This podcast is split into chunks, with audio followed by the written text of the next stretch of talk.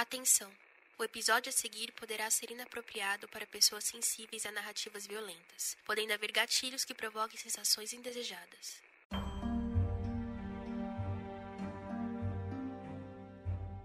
Apesar de ser considerado nos tempos atuais um clássico do cinema, Clube da Luta, estrelado por Brad Pitt e Edward Norton, não era o que se podia chamar de sucesso da crítica. Apesar disso, Brad Pitt chamava atenção para o filme onde todos queriam ver o galã, que na época ainda fazia mais sucesso em mais um de seus filmes, o que fazia o cinema lutar. Clube da Luta, por sua vez, retrata, quando olhamos e analisamos mais profundamente, a solidão humana face à pressão que a sociedade capitalista impõe ao consumo e à aquisição de bens materiais que muitas vezes não precisamos, fazendo com que assim vivamos e nos sacrifiquemos para preencher o nosso vazio. Em contrapartida, o bem material não preenche todo este vazio, fazendo com que a parte não preenchida acumule tensão e raiva perante a realidade que o mundo impõe. Raiva essa que precisa ser extravasada de alguma forma. Você está no caso. No episódio de hoje você ouvirá a história do rapaz que fez da sala 5 do cinema do Morumbi Shopping o seu próprio clube da luta. Mateus da Costa Meira, o atirador do cinema.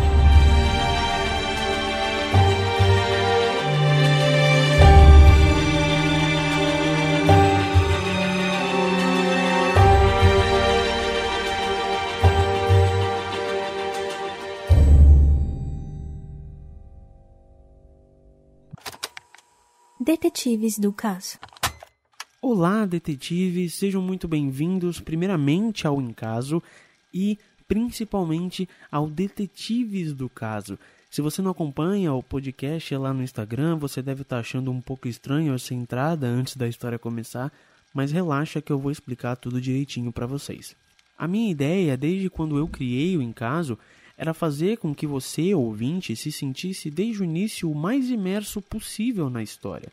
E, ao mesmo tempo, eu queria os meus ouvintes mais próximos de mim sempre que possível. Por mais que o podcast ele não seja algo muito pessoal, não seja uma conversa com vocês ouvintes que vocês podem participar de um modo muito direto, eu queria ter vocês de alguma forma mais próximos a mim e mais próximos ao encaso. E para juntar a imersão com essa proximidade que eu queria ter com vocês, foi que eu criei o Detetives do caso, uma forma de homenagear vocês por continuarem sendo ouvintes fiéis ao encaso e você ouvinte que está chegando agora e fazer, como eu disse, você se sentir ainda mais imerso. E como vai funcionar? Primeiramente, se você não segue o Encaso nas redes sociais, é extremamente importante que você faça isso porque é lá que você vai conseguir participar desse pequeno quadro, digamos assim, desse pequeno spotzinho. Então, se você não nos segue lá, siga no Instagram no arroba em ponto caso e siga no Twitter arroba em caso podcast. Porque sempre que for semana de lançamentos de episódio, ou seja, todo dia 1 e dia 15 de cada mês, uns dias antes eu vou colocar um stories lá no Instagram e vou fazer um tweet perguntando se você tem interesse de ser o detetive oficial do próximo caso. E aí, se você tiver interesse, você manda seu nome e automaticamente você vai ter seu nome lido aqui e você vai ser um detetive, digamos assim, entre aspas, oficial do caso.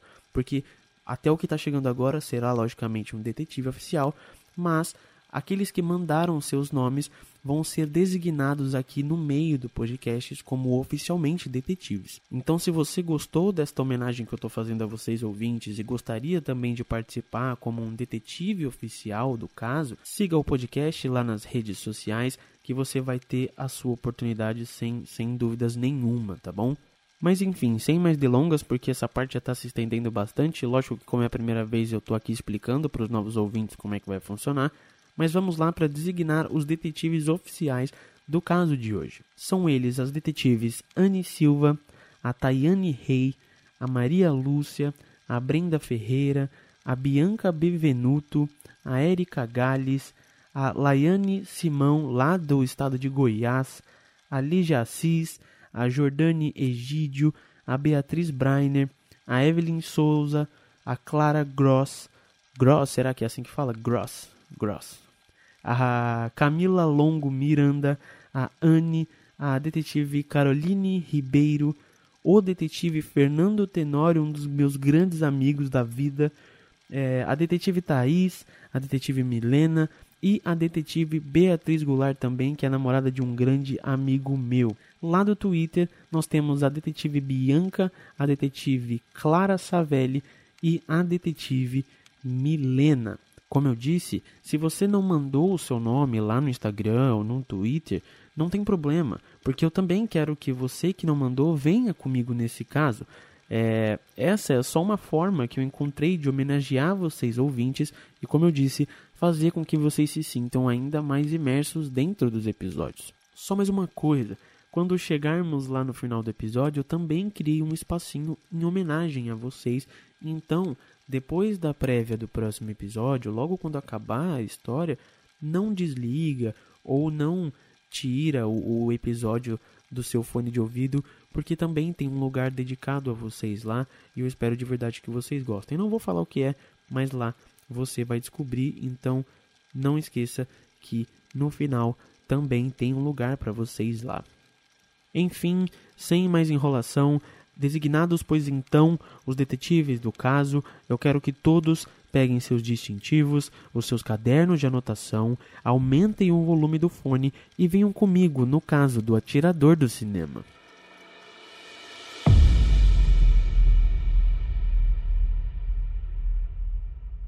Deolino Vanderlei Meira é um renomado médico oftalmologista no estado da Bahia.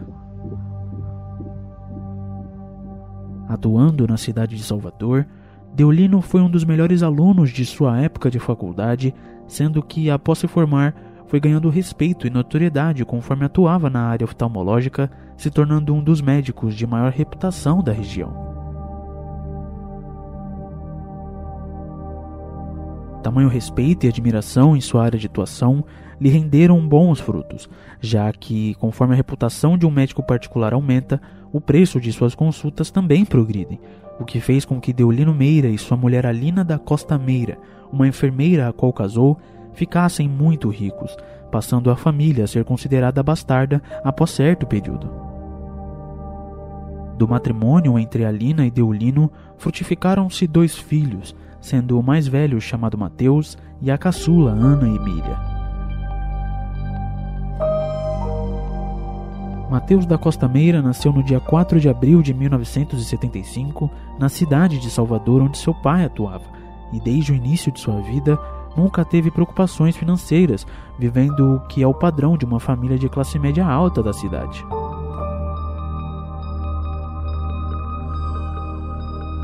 Sempre tendo estudado em conceituados colégios de sua cidade, Mateus Meira, desde cedo, sempre foi muito brilhante em seus estudos passando pela primeira parte do ensino fundamental de modo a demonstrar que teria um grande futuro como estudioso e profissional.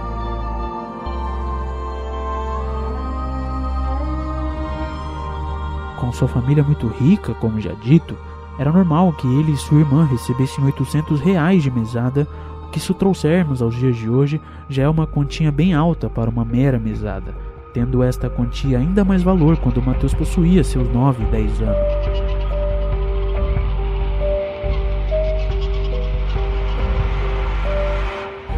Mateus sempre foi muito recluso e desde sempre foi possível notar sua introspectividade e dificuldade em fazer amiguinhos na escola, não notando a Lina, sua mãe, que Mateus não cultivava nenhuma relação com nenhum de seus colegas, ainda que somente dentro da escola.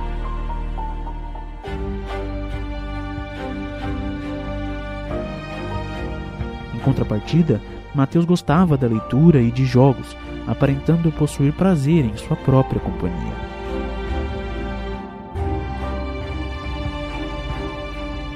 Contudo, esta realidade mostrou-se diferente quando Mateus completou seus 13 anos.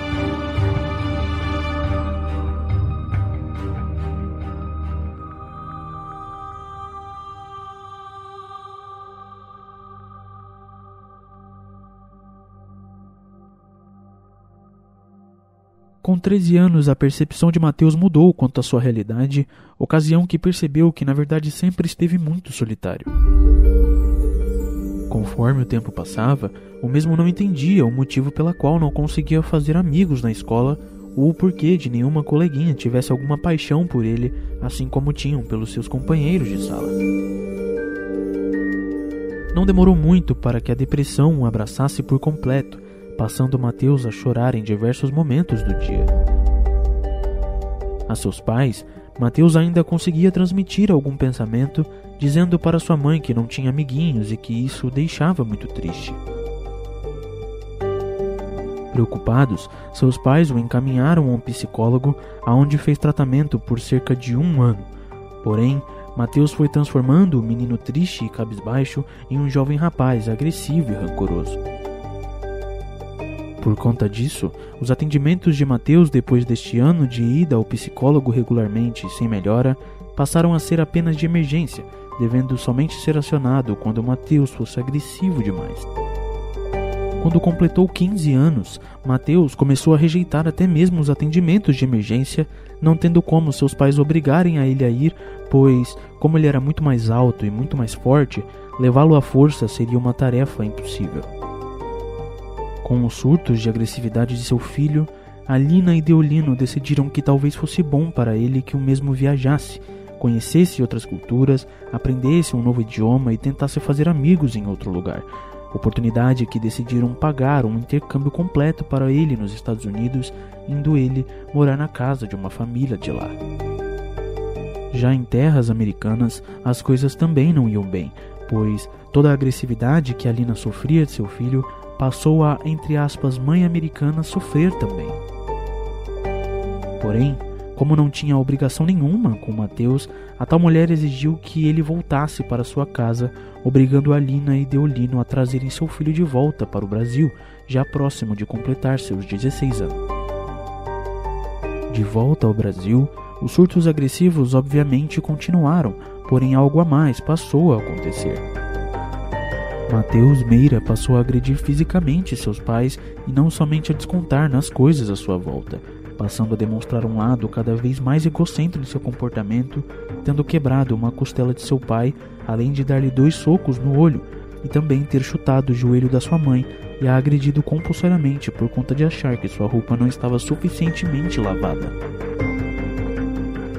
Com tal situação chegando ao limite do suportável, os pais de Mateus, já tendo ele 16 para 17 anos, novamente procuraram consultar médicos sem a presença de seu filho, para entenderem o que poderiam fazer para que toda essa situação pudesse melhorar. Então, após consultarem alguns doutores, decidiram adotar a sugestão de um deles, a qual era a mais radical.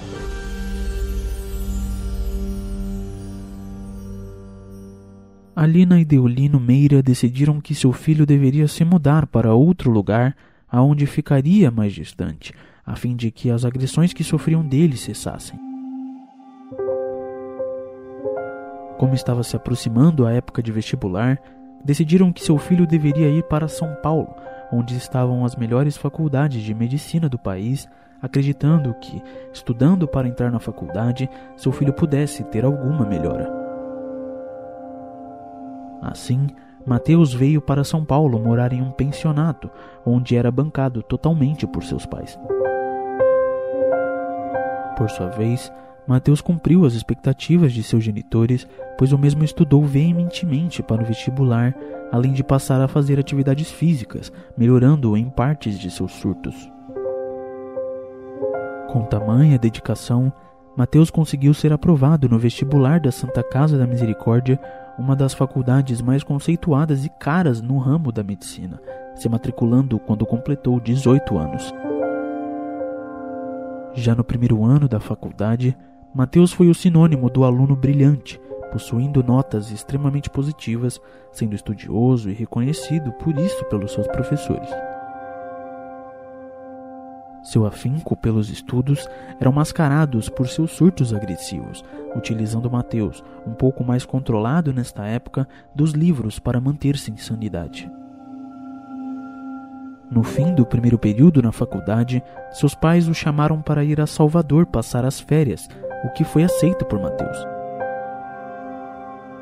Lá, porém, a situação de Mateus piorou vertiginosamente, tendo ele tentado se matar cortando os pulsos com um bisturi.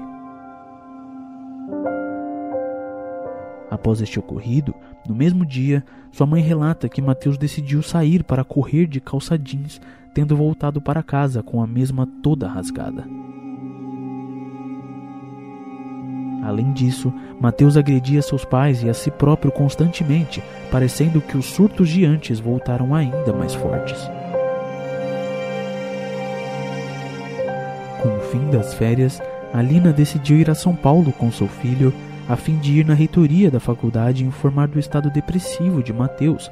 Porém, a faculdade, após encaminhá-lo ao centro de assistência ao estudante da instituição, negou forçá-lo a qualquer tratamento alegando que o mesmo era um excelente aluno e não havia indícios nas dependências da faculdade que indicassem qualquer tipo de surto, não podendo a Santa Casa o obrigar a ser tratado. Pouco tempo depois, após voltar para Salvador, Alina e seu marido Deolino foram informados que seu filho havia agredido de forma categórica um colega do pensionato, tendo sido expulso do local.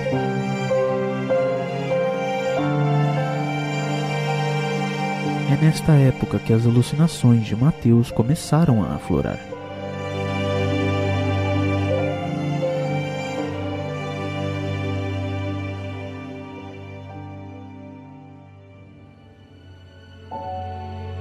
Os pais de Mateus decidiram alugar um apartamento para seu filho em São Paulo para que então o mesmo pudesse morar sozinho.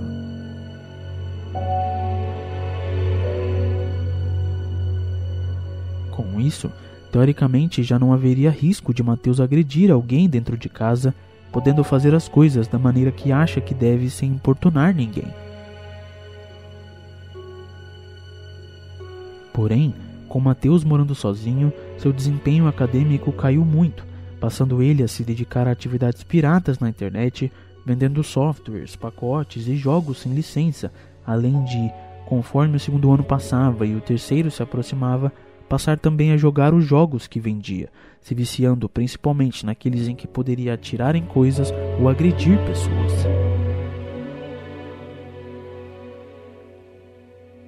Sem tratamento, na faculdade, seus colegas do terceiro ano o relatavam como sendo um rapaz extremamente reservado, reagindo mal às brincadeiras e investidas dos colegas que tentavam se aproximar de algum modo.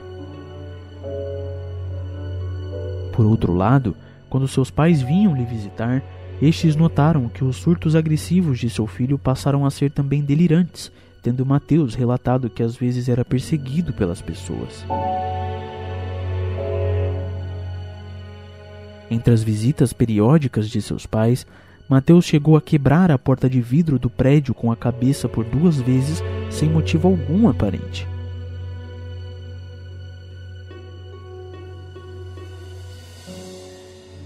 ficando cada vez mais insustentável a presença de Mateus no local, a gota d'água se deu quando o jovem, de madrugada, acordou o zelador do prédio com batidas em sua porta, o agredindo pouco depois de ter aberto, pois, mesmo, não queria dar a Mateus as chaves do quadro de luz do prédio onde ele alegava ser a fonte das vozes em sua cabeça.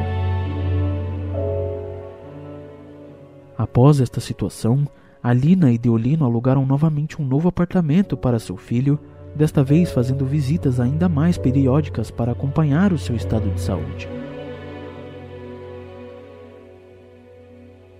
Contudo, seu filho já era praticamente um homem formado, alto e extremamente forte, o que impossibilitava em suas cabeças, assim como era quando ele tinha 15 anos, de o obrigar a ser tratado.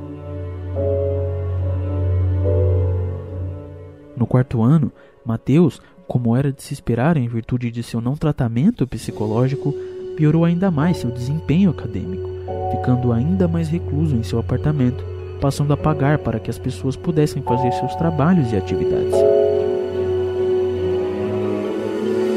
Apesar disso, o rapaz repetiu o período, não tendo sido aprovado em quase nenhuma matéria, se preocupando mais em ganhar dinheiro com a pirataria na internet, o que de certo modo possibilitava que ele vivesse sem depender exatamente de seus pais.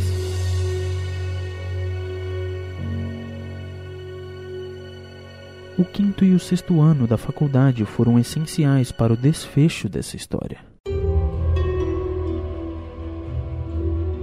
Ainda no apartamento, quando seus pais vinham o visitar, a impressão que se tinha era de que sua agressividade aumentava ainda mais. Entre os anos de 1998 e 1999, Mateus estava no quinto e no sexto ano da faculdade, tendo repetido o quarto ano em 1997, onde, desta vez, foi aprovado. Tendo sempre a presença de seus pais em seu apartamento para ver como estava, o mesmo não gostava disso, o que lhe dava acessos gigantescos de raiva. De mesmo modo, os surtos de perseguição aumentavam ainda mais, onde Mateus relatava a sua mãe, de maneira muito natural, que haviam atirado contra ele em uma loja, além de pedir a seu pai para que cobrisse todas as janelas do apartamento, tendo em vista que se tivesse qualquer buraquinho à mostra, seria filmado por pessoas que o queriam morto. Mais ainda, seus pesadelos passaram a aumentar cada vez mais, o que ocasionou sua intensa insônia. Os pais de Mateus não sabiam, mas ele também havia adquirido uma pistola com um mecânico chamado Marcos Paulo Almeida Santos, a qual conheceu quando foi consertar seu veículo, o contratando nesta oportunidade como motorista provisório, já que a oficina tinha lhe emprestado um carro cujo câmbio era manual, o que ele não gostava. Com o tal mecânico, Mateus passou a adquirir, por vezes, algumas drogas para consumir. Mesmo não sabendo deste detalhe, o casal estava preocupado, o que fez com que procurassem psiquiatras para tratar de seu filho.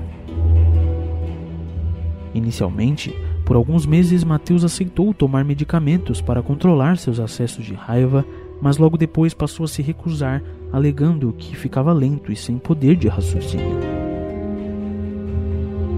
Sem ter como obrigá-lo e ficando sem alternativa, Alina tentou novamente acionar a faculdade para que o Centro de Assistência a Estudantes tentasse fazer algo.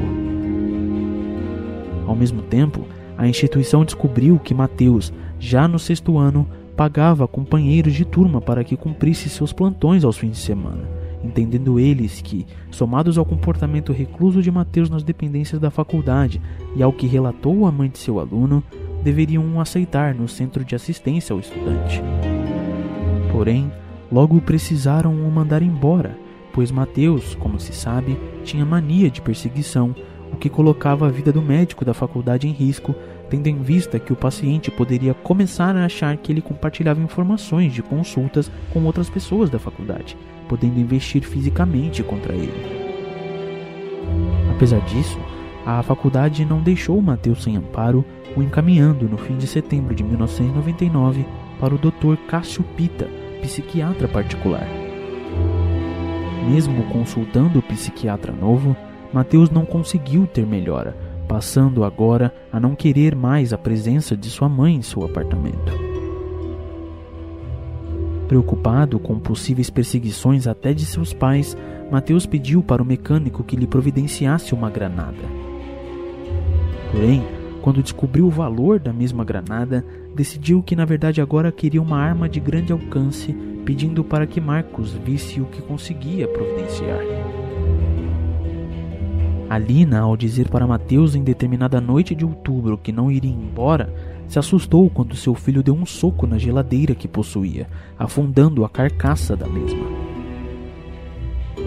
Com muito medo e sem saber o que fazer, Alina sentiu pena e muito medo de seu filho, finalmente entendendo que havia chegado a hora de interná-lo. Nesta noite, Mateus passou a madrugada inteira andando pela casa observando sua mãe, oportunidade que, pela manhã, a avisou que a levaria ao aeroporto. Alina, escondida, ligou para seu marido, que sempre tinha que voltar para Salvador para resolver questões relacionadas à sua clínica, e o avisou do ocorrido, dizendo que reservaria um quarto de hotel perto da faculdade de seu filho. Após isso, disse para Mateus que pediu para que seu pai viesse buscá-la, pois não sabia ir embora sozinho, dando um horário qualquer de voo para que ele fosse convencido. Alina, conhecendo seu filho, sabia que o mesmo iria checar no computador os horários dos voos ocasião que, quando mesmo sentou-se ao computador e se distraiu, pegou suas malas que já havia preparado e saiu bem devagar do apartamento. Quando conseguiu sair do prédio, Alina correu.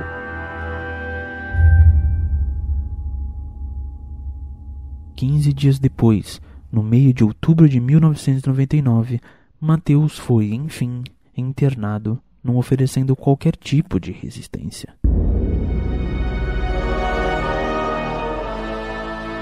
Deolino havia vindo de Salvador para acompanhar todo o tratamento de seu filho e apoiar sua esposa neste momento, deixando de lado suas obrigações na capital baiana. O casal visitava todos os dias seu filho na clínica, fazendo questão de acompanhar de perto toda a situação.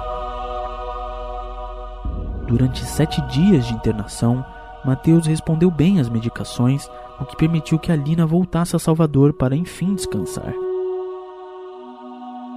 O rapaz, deixando de apresentar sinais de irritabilidade e agitação que antes eram tão presentes, teve alta da clínica após este período, indo para seu apartamento acompanhado de seu pai. Deolino ficou com o filho por mais dez dias após a alta médica para ter certeza de que a situação estava sob controle percebendo que Mateus estava dormindo melhor, tendo voltado até as rotinas de estudos de antes tão comuns no primeiro ano de faculdade. Com isso, porque deixou pendências em Salvador para vir cuidar de Mateus no início da internação, Deolino precisou voltar à sua cidade para, enfim, resolver o que tinha deixado. Porém, esta foi a pior decisão que o pai de Mateus poderia tomar, pois, logo que foi embora, no dia 27 de outubro, dia de consulta de Mateus no psiquiatra, seu filho abandonou o uso das medicações que o controlavam, o que fez com que suas alucinações voltassem. Além do mais, no dia 29 de outubro, Mateus passou a utilizar-se de cocaína e crack em extremo excesso, o que, somado ao fato da interrupção da medicação, potencializou ainda mais seus delírios e acessos de raiva. Apesar disso, quando falava com seus pais ao telefone, demonstrava que estava tudo bem consigo, visando que estes não se preocupassem e viessem para o apartamento vê-lo. No dia 2 de novembro, Mateus decidiu realizar aquilo que sempre quis, ainda que veladamente, desde seus 18 anos. Para isso, saiu de casa e foi até o mecânico que havia solicitado a arma de grande alcance sendo lá-lhe apresentada uma submetralhadora Cobrey M119 calibre 9mm. Mateus adorou a ideia de utilizar a arma e, para adquiri-la, devolveu a pistola que havia antes adquirido escondido e acrescentou mais cinco mil reais ao pagamento.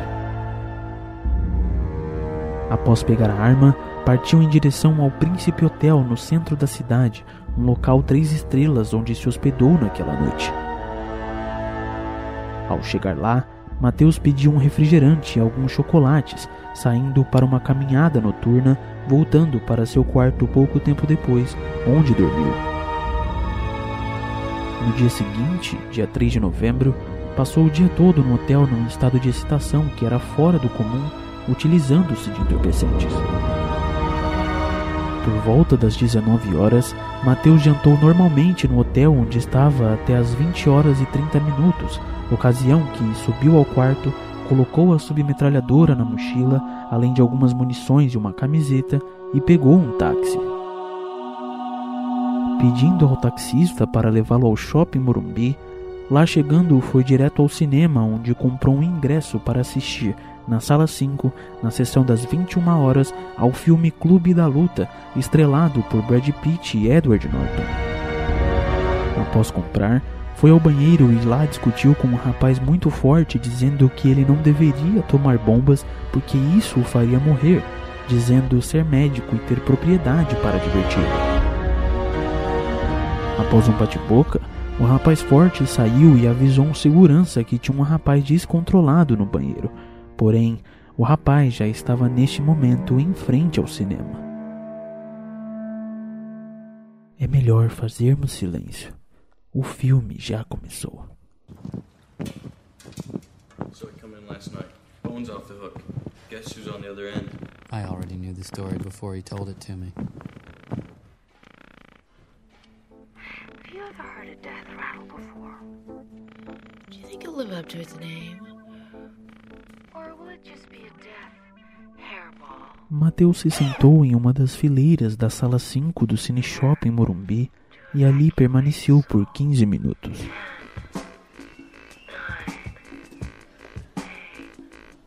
Após isso, foi em direção ao banheiro da sala que ficava numa entrada ao lado da tela onde o filme era projetado.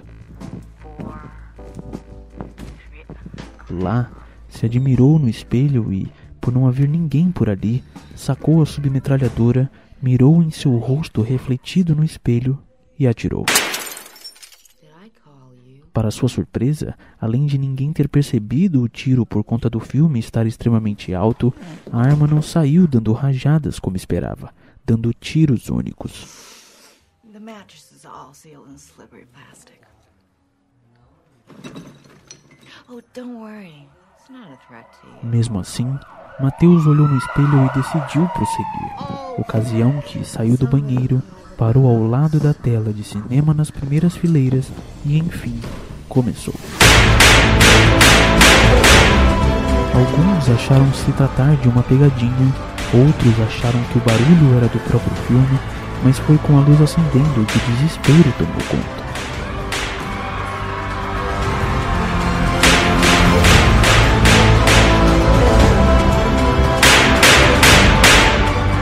Quando estava carregando o pente com mais balas, foi rendido por um dos espectadores do cinema, sendo jogado ao chão e imobilizado por ele e mais pessoas posteriormente.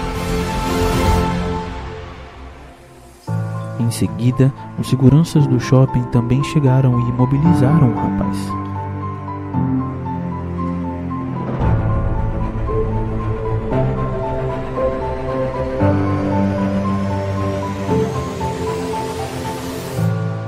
Assim como quando foi internado, Mateus não ofereceu nenhuma resistência. A polícia militar e o corpo de bombeiros logo foram acionados, tendo chegado ao local rapidamente. De mesmo modo, não havia como a imprensa não chegar rapidamente ao local, dado ao tipo de crime que, até então, só se via nos noticiários estadunidenses. Ao chegarem ao local, a polícia apreendeu Mateus, que estava imobilizado pelos seguranças, ocasião em que os agentes da lei o revistaram para saber se não carregava consigo mais nenhum tipo de armamento ou explosivo. Após isso, o algemaram e partiram em busca da arma que foi encontrada próxima a onde Mateus estava, junto de uma mochila que havia uma blusa e munições. Também foi veiculada a hipótese de Mateus não ter agido sozinho, ocasião que também fizeram uma varredura no entorno em busca de mais algum suspeito do crime. Quando chegaram ao local, de cara acharam se tratar de um crime contra o patrimônio, quer seja roubo ou latrocínio.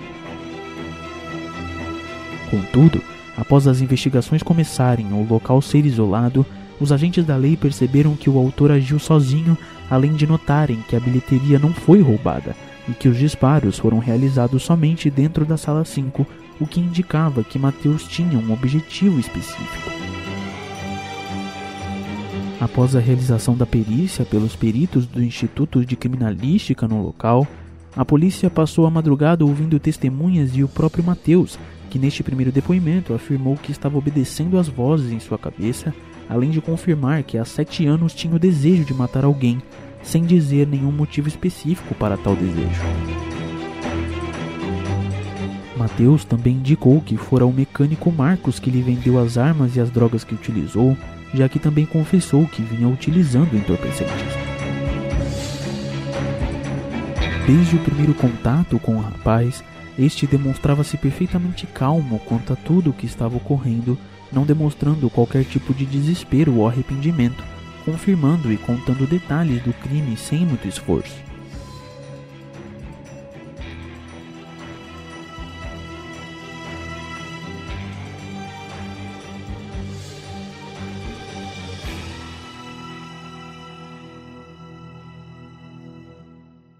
Assim, logo pela manhã, as primeiras notícias começaram a circular. O horror americano se repete aqui, em São Paulo. Um atirador enlouquecido dispara dentro de um cinema e mata duas pessoas. Até o horário do Bom Dia Brasil da Rede Globo, veiculado pela manhã, duas mortes e seis atingidos haviam sido confirmados até então, porém ao fim daquele dia seriam confirmados três mortes e cinco feridos, totalizando oito atingidos. Vamos a São Paulo com Mônica Waldvogel. Mônica, como aconteceu esta tragédia? É o que todo mundo quer saber, Renato. Um dia depois de 600 mil pessoas irem às ruas para rezar e pedir paz em São Paulo, um estudante de medicina, armado de uma submetralhadora, entra num cinema, num dos shoppings mais elegantes da Zona Sul de São Paulo, e dispara contra a plateia. Seis pessoas foram atingidas. Foi uma sessão de terror. O filme em cartaz era de extrema violência e mostrava cenas de luta livre. O estudante Matheus da Costa Meira, de 24 anos, chegou depois do início da sessão. Armado de uma submetralhadora, o estudante começou a atirar. Foram mais de 50 disparos. O público entrou em pânico. Ninguém acreditou, né? Acho que todo mundo ficou parado. Aí, acho que quando começaram a gritar sangue, tiro, aí as pessoas começaram a baixar. Um amigo meu me puxou para o chão. Aí ele começou a se arrastar pelas fileiras. E isso ele atirando. Seis pessoas foram atingidas. Uma estudante de fotografia de 25 anos morreu no hospital. Os outros feridos estão internados, dois em estado grave. Depois de desarmado pelo próprio público, o atirador foi preso. A polícia militar, pela manhã, entendeu que deveria fazer uma busca no apartamento do rapaz, bem como no hotel em que ele disse estar horas antes do crime. Para isso, logo foi ao hotel para evitar que este fosse limpo por alguma camareira, encontrando lá diversos papelotes de cocaína, confirmando o dito pelo próprio Mateus. Ao irem para o apartamento do rapaz, puderam constatar uma enorme quantidade de drogas ali presentes, além de muitos materiais para pirataria de CDs e munições. Ao todo, a polícia conseguiu angariar 37 papelotes de cocaína, aos quais 33, quando perguntado, Mateus confirmou ter utilizado nos dois últimos dias. No dia 10 de novembro, foi realizada a reconstituição do crime após o laudo do Instituto de Criminalística ter sido finalizado, optando Mateus, preso preventivamente, por não participar da operação. Após o ato, no dia 11 de novembro foram divulgados os laudos dos peritos, onde confirmaram uma série de evidências, dentre as quais que Mateus estava sob efeito de cocaína, que os projéteis que estavam no local eram da arma que estava em posse de Mateus, que a dinâmica contada pelo acusado batia com as evidências do local, que o tipo de dano causado no corpo das vítimas e nas cadeiras e paredes da sala eram compatíveis com a arma e o calibre dela, além do fato de que somente foi descarregado um pente, tendo em vista que foram encontradas evidências de 25 disparos dos 40 possíveis pelo pente preso à arma. Foi confirmado ainda que, pela posição dos corpos, do sangue e dos tiros na sala de cinema, é possível afirmar que Mateus procurou focar na quarta e na sétima fileira do cinema, as quais são as do meio, onde o público procura sentar para ter uma melhor visualização do filme, ou seja, Mateus focou nas fileiras em que ele percebeu que haveriam mais pessoas. Entregue, portanto, pelo delegado os autos do inquérito policial ao Ministério Público, Mateus foi denunciado no dia 19 de novembro por três homicídios e cinco tentativas, além de ter colocado a vida de outras 15 pessoas em risco, tendo em vista a capacidade do pente utilizado. Começa então a briga das teses de defesa e acusação.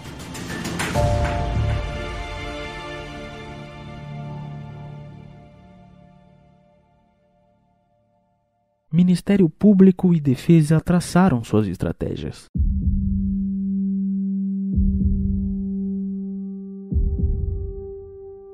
A acusação alegava que Mateus era um assassino frio e cruel, tendo consciência total de seus atos, devendo ele ser julgado perante o tribunal do júri, recebendo como reforço a sua tese, no dia 3 de janeiro de 2001, um laudo produzido pela perícia onde era afirmado que, por mais que tivesse problemas psicológicos, este não impedia Mateus de entender o caráter ilícito de um crime de homicídio. Além disso, a acusação tinha como testemunha o próprio Dr. Celso Pita, último psiquiatra de Mateus, a qual conversou com ele na madrugada dos fatos na delegacia, onde afirmou posteriormente, de maneira categórica, que apesar do transtorno de personalidade esquizoide ter acometido Mateus, este possuía consciência de seus atos. Já a defesa, por sua vez, batia constantemente na tecla que seu cliente era semi-imputável ou até mesmo inimputável, o que poderia lhe causar, se semi-imputável, uma redução de pena ou, se inimputável, uma absolvição sumária, sendo nesta última hipótese encaminhado para um manicômio judicial. Para dar base a seu argumento, a defesa alegava, com base em psiquiatras contratados, que haviam muitas falhas no laudo que possuía o Ministério Público. Em seu interrogatório oficial, em juízo, Mateus optou por não falar, provavelmente orientado por seus advogados para que não produzisse provas contra ele mesmo, imaginando eles que o Ministério Público perguntaria se ele possuía alguma ciência do que estava fazendo temendo pela resposta de seu cliente. Assim, após anos de disputa processual e de recursos da defesa, Matheus Meira foi levado a júri popular no ano de 2004 em um plenário que durou quatro dias, onde os debates também permaneceram sobre a capacidade ou não de Matheus de discernir o que fez.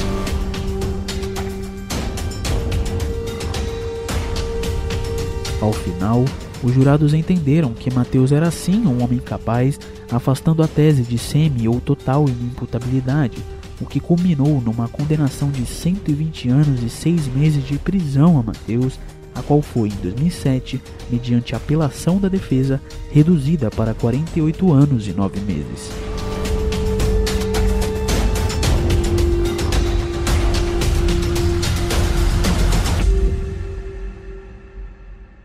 Em 2009, após ter sido transferido para um presídio em Salvador a pedido da família, veio então uma surpresa. O ex-estudante de medicina Matheus da Costa Meira, preso em 1999 por disparar uma arma dentro de um cinema num shopping de São Paulo, foi ouvido ontem pela justiça por causa de um novo crime. Agora ele é acusado de dar golpes de tesoura em um colega de cela na penitenciária Lemos Brito, em Salvador, onde cumpre pena. Ele pode ir à júri popular. Mateus chegou ao Fórum Rui Barbosa escoltado por policiais militares e evitou a imprensa. Você pode falar com a gente um minutinho? Já a vítima mais recente do ex-estudante de medicina não segurou as lágrimas ao se recordar da agressão provocada pelo próprio companheiro de cela. Ele é grande e me pegou assim, assim com a mão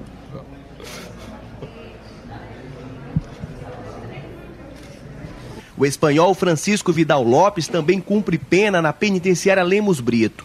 Foi condenado por tráfico de drogas. Ele contou ao juiz detalhes do crime. Segundo o depoimento da vítima, no dia 8 de maio deste ano, Mateus o pegou por trás e lhe deu vários golpes de tesoura na cabeça. Francisco disse ainda que não havia motivação para o crime. Outras testemunhas também foram ouvidas e confirmaram a agressão. Mateus, aparentemente em mais um de seus surtos de agressividade, tentou matar um colega de cela com uma tesoura que portava, sem que houvesse motivo algum propriamente. Porém, o que chamou a atenção foi novamente a discussão em torno da capacidade mental de Mateus, argumentando o Ministério Público novamente que esta era só mais uma prova da frieza de Mateus, que não conteve seus impulsos assassinos nem mesmo preso. Em 2011, Mateus foi levado a júri popular.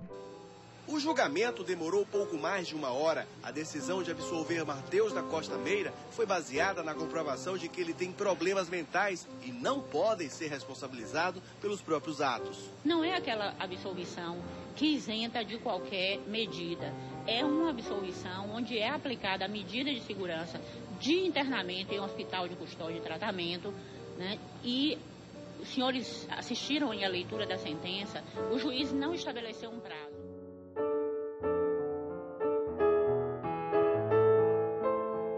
O caso do atirador do cinema chamou a atenção da grande mídia por ser o primeiro assassinato em massa do país, tendo sido cometido nos sempre chocantes moldes vistos nos Estados Unidos. A forma fria a qual Mateus sempre se portava mascarava seus potenciais problemas com a esquizofrenia, onde alegava escutar vozes que o mandava agredir e matar.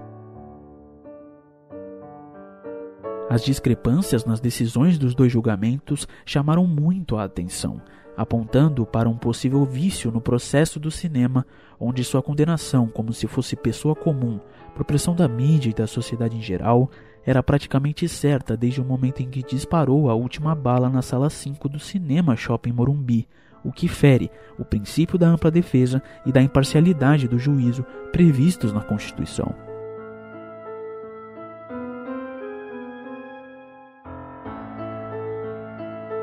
Afinal, Mateus teve o diagnóstico de incapaz negado em um momento e anos depois, em um processo diferente, teve reconhecida sua incapacidade, o que acaba gerando uma insegurança quanto ao poder judiciário, evidenciando uma possível falta de imparcialidade nos laudos psicológicos elaborados naquele caso.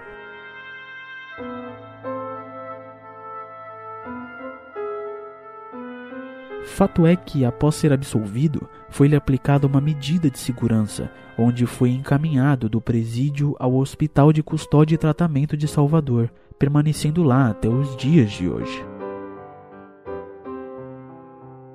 Alina e Deolino Meira jamais abandonaram seu filho, o acompanhando de perto durante todas as fases do processo. Matheus escolheu o filme Clube da Luta porque o filme retratava um esquizofrênico, além de gostar do ator Brad Pitt. Na sua mente você vê pessoas? Não, como eu disse, os delírios alucinatórios faziam crer que ali não estavam seres humanos, mas sim alienígenas. Matheus Acosta Meira é um psicopata? Não. Existe uma diferença entre a psicose e a psicopatia. O psicopata não rompe com a realidade.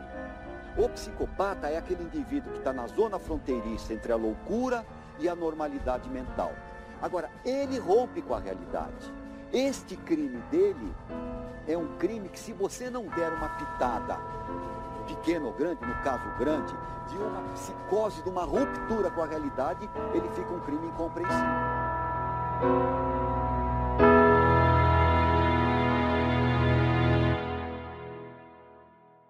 E no próximo episódio deste podcast destinado a contar a história dos crimes que mais chocaram o país, queria ver o filho crescer sem um pai, pois isso seria prejudicial demais e ela sabia disso, pois assim foi com sua infância. Independentemente do que ele havia feito, ela sabia que Marcos a amava e ela não poderia somente cortar as coisas assim, e, ao seu ver, deveria dar mais uma chance para seu casamento. Deste modo, Elise permaneceu com Marcos e desistiu da ideia do divórcio. Contudo, no futuro, Elise talvez fosse se arrepender de ter dado uma nova chance. Rádio Comunicador. Detetives, sejam muito bem-vindos ao Rádio Comunicador mais um spot em homenagem a vocês, dessa vez para que vocês possam efetivamente se comunicar com este jovem aqui que vos fala e passar a sua mensagem através do Encaso. Então, se você tem interesse de ter a sua mensagem lida, de você ter um beijo mandado para você, é só você mandar um e-mail para o Encaso no encaso@outlook.com.br e sim tem o BR no final. Mais uma vez repetindo, em caso outlook.com.br. Essa semana a gente recebeu um e-mail da Alice Ballester e ela mandou uma mensagem muito legal aqui em caso dizendo: Olá, meu nome é Alice Ballester. Comecei a acompanhar você depois de ter ouvido sua participação no Que Crime Foi Esse sobre o ônibus 174. Depois disso, eu ouvi todos os seus episódios durante meu isolamento porque eu estava com Covid, meu Deus do céu. Faço psicologia e meu sonho é atuar na área criminal e quem sabe um dia fazer um podcast sobre também. Gosto muito como você explica de forma clara e simples os casos, mesmo muitas vezes sendo coisas pesadas de se lidar, e com informações também sempre precisas. Parabéns pelo trabalho e desejo todo o sucesso do mundo. Olha ali, se você não sabe o quanto eu fico feliz de ouvir mensagens desse tipo, porque ele, essas coisas assim são o combustível para a gente continuar fazendo um trabalho e mais do que isso, um trabalho é, é bem feito e com carinho, sabe? Não fazer as coisas nas coxas e é muito importante isso para qualquer tipo de criador de conteúdo que os fãs do trabalho se conectem de uma forma mais pessoal e digam o que estão achando do projeto para que justamente haja é, além um feedback, esse gás que esse tipo de feedback, esse tipo de opinião dá. Então eu te agradeço pelo, pelo envio da mensagem. E, meu Deus, você pegou Covid, é, é complicado. É, muitas pessoas pegaram Covid. Recentemente eu também fiz um post em homenagem aos 100 mil mortos, né, do, que nós tivemos recentemente no Brasil por conta da Covid-19. E Fico feliz que você tenha me conhecido lá no Que Crime Foi Esse, cara. As meninas são de verdade incríveis, foi um prazer gravar com elas, o episódio ficou muito legal, ainda mais sobre um caso que mexe tanto, tanto, tanto comigo. Então, fico feliz que você tenha vindo de lá. E por favor, faça seu podcast. Faça seu podcast. É sempre bom ter mais podcasts sendo criados. E eu tenho certeza que se você criar o seu e fazer com carinho, vai dar tudo certo. Muito obrigado pela mensagem, tá bom? E você, detetive, que quer mandar o seu e-mail, quer ter seu e-mail lido, mais uma vez, mande um e-mail para em casa que vai ser um prazer ler essa mensagem aqui para você, porque eu justamente quero muito ter esse contato mais pessoal com vocês.